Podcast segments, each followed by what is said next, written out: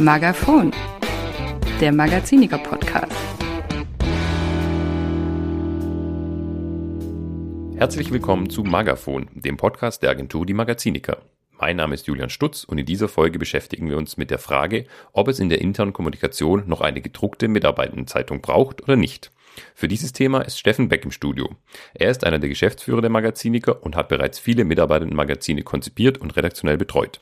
Hallo Steffen, schön, dass du da bist. Moin Julian, sehr, sehr gerne.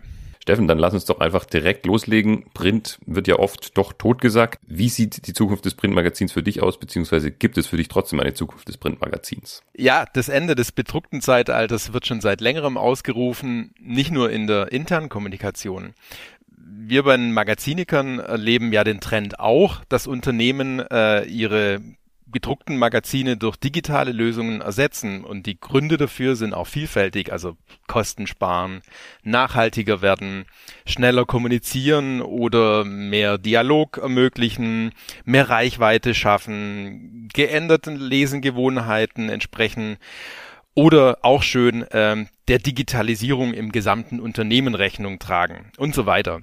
Einiges davon ist auch richtig und auf jeden Fall wichtig. Und grundsätzlich muss die interne Kommunikation auch die Vorteile digitaler Lösungen nutzen. Das ist gar keine Frage. Meiner Meinung nach aber eben nicht ausschließlich, weil man sonst ein wirkungsvolles Mittel verschenkt, um seine kommunikativen Ziele zu erreichen. Denn wie es Digitale auch, hat natürlich Print auch seine Möglichkeiten, Stärken und Aufgaben. Die werden halt leider gerade oftmals nicht gesehen, oder wollen nicht gesehen werden. Ob sich das jetzt zukünftig ändern wird, kann ich ehrlicherweise gar nicht vorhersagen. Also lass es mich mal so sagen, Print ist nicht tot, es riecht gerade nur ein bisschen komisch. Alles klar. Jetzt hast du es ja gerade schon angesprochen, ähm, Print hat vielleicht gerade in diesem veränderten Medienmix auch wieder Möglichkeiten, neue Aufgaben zu übernehmen, eine Neuausrichtung zu erfahren. Welche Aufgaben sind das aus deiner Sicht? Na, also mal ganz basisch, äh, ein gedrucktes Magazin kann natürlich Mitarbeitende erreichen, die nicht am Rechner arbeiten oder die ihr privates Smartphone nicht für Arbeitszwecke nutzen möchten. Das ist ja durchaus auch legitim. Aber so grundsätzlich muss man, glaube ich, einfach mal verstehen, Print ist ein Geschenk und daher sehr wirkungsvolle Push-Kommunikation. Print ist zudem einfach physisch präsent. Das heißt eben auch, dass ein Magazin immer wieder in die Hand genommen werden kann, weil es halt irgendwo rumliegt. Zum Beispiel zu Hause halt auf der Toilette. Ist einfach so. Äh, das, das zeigt im Übrigen auch die aktuelle Studie des Forum Content Marketing über die Wirkung gedruckter Kundenmagazine. Die Ergebnisse lassen sich aber auch gut auf Magazine in der internen Kommunikation übertragen. Also, und, und da sagt die Studie, im Schnitt nehmen die Leute ein Magazin dreimal in die Hand. Wenn das Ding zu Hause rumliegt, kann drüber hinaus auch die ganze Familie reingucken. So wird aus dem Magazin in Zeiten des Fachkräftemangels auch ein Werkzeug für Employer Branding. Also was weiß ich, wenn die Schulfreundin äh, gerade mal zu Besuch ist äh, und dann äh, der Sohnemann sagt, na guck mal, da arbeitet meine Mutti so bereite ich quasi den Boden, um vielleicht auch zukünftige Fachkräfte schon sehr früh abzuholen. Und wer jetzt sagt, ja gut, aber die Jüngeren, die lesen doch überhaupt nicht mehr, dem sei die Studie nochmal ans Herz gelegt, weil die Jungen, also dort sind es die 18 bis 29-Jährigen, nehmen Magazine am häufigsten in die Hand, nämlich 3,4 Mal. Und die durchschnittliche Lesedauer beträgt über 20 Minuten. Mhm. Zur Wahrheit gehört aber natürlich auch, alle diese Aufgaben kann ein gedrucktes Magazin nur dann erfüllen, wenn die Inhalte relevant sind, das Magazin gut und wertig gemacht ist und die Verteilung gut organisiert ist. Aber ich will ja kein Spielverderber sein. Die Rahmenbedingungen gelten halt auch für digitale Lösungen. Nochmal das Stichwort Rahmenbedingungen und digitale Lösungen. Ich glaube, man kann jetzt auch in dieser Zeit sagen, ein Magazin, ein gedrucktes, ein digitales ist keine Insel, sondern es spielt mit anderen Kanälen zusammen. Wie kann man da das Zusammenspiel mit anderen Kanälen der internen Kommunikation orchestrieren? Ja, also ist vollkommen recht. Äh, Im Idealfall spielt äh, das gedruckte Magazin mit den anderen Medien der internen Kommunikation in einem Team zusammen. Und in dem Team spielt dann quasi jeder Kanal seine Stärken aus.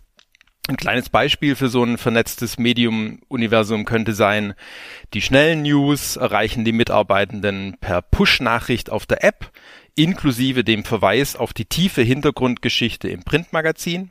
Und dort ist dann die Geschichte im überraschenden Format, mit packendem Text, fesselnder Infografik und starken Bildern umgesetzt und verweist von dort dann zum Beispiel auf das Video oder die Umfrage zum Thema auf dem digitalen Story-Kanal. Also wenn alle Kanäle eine klare Aufgabe haben, das ist die Grundvoraussetzung, aufeinander verweisen und den Mitarbeitenden jeweils einen kommunikativen Mehrwert bieten, dann kann auch dieses Medium-Universum erfolgreich die kommunikativen Ziele in der internen Kommunikation unterstützen. Jetzt ist es ja so, dass es immer schwer ist, so ganz äh, pauschale Lösungen äh, zu, zu geben oder pauschale Antworten zu geben. Aber welche Rolle spielt denn die Struktur eines Unternehmens bei der Entscheidung für oder gegen ein gedrucktes Magazin? Mach's doch nicht immer so kompliziert. Man kann sich die Sache doch auch ganz einfach machen und total pauschal äh, die, die folgende Formel anwenden.